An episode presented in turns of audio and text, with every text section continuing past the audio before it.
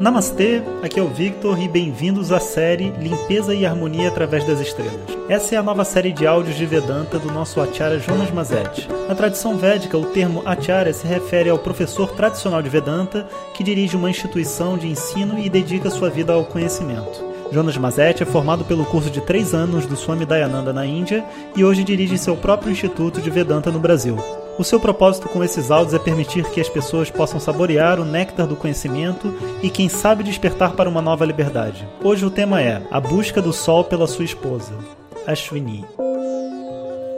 Om Shri Guru Pyo Namaha Harihi Om Então a gente acabou de falar sobre o papel da mãe né, e a harmonia necessária para que você possa viver né, o seu papel de mãe feliz e, e, bem.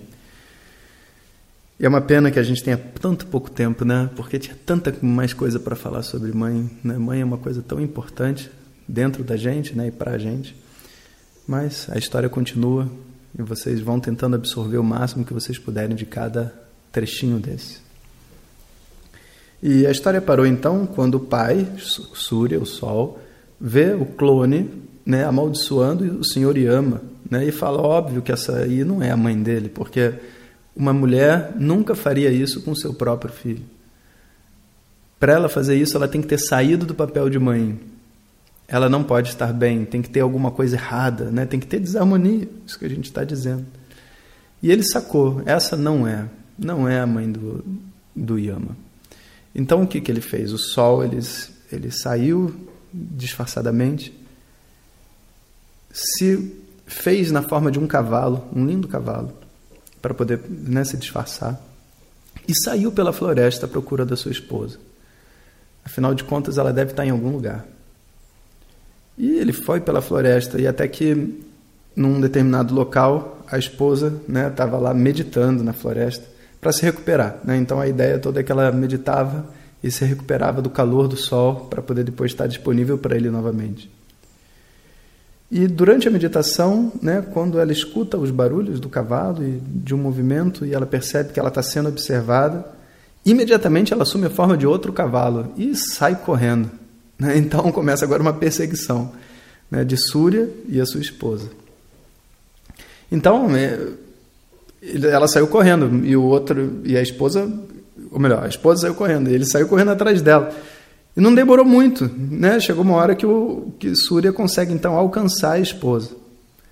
Ele alcança a esposa e tudo mais, né? E eles se amam, logicamente. Ela não estava fugindo porque fez nada de errado. Ela estava, na verdade, ela não sabia que era o Sol, né? E quando ela descobre então que é o Sol, né? Que é o marido dela que tinha chegado lá, né? Os dois ainda na forma de cavalo, né? Têm três filhos.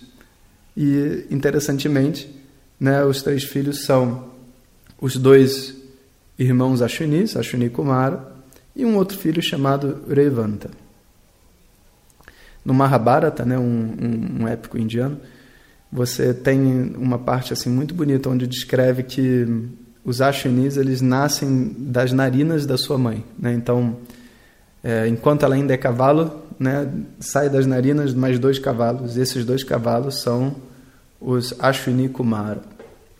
E a palavra Ashwa quer dizer cavalo. Olha que interessante.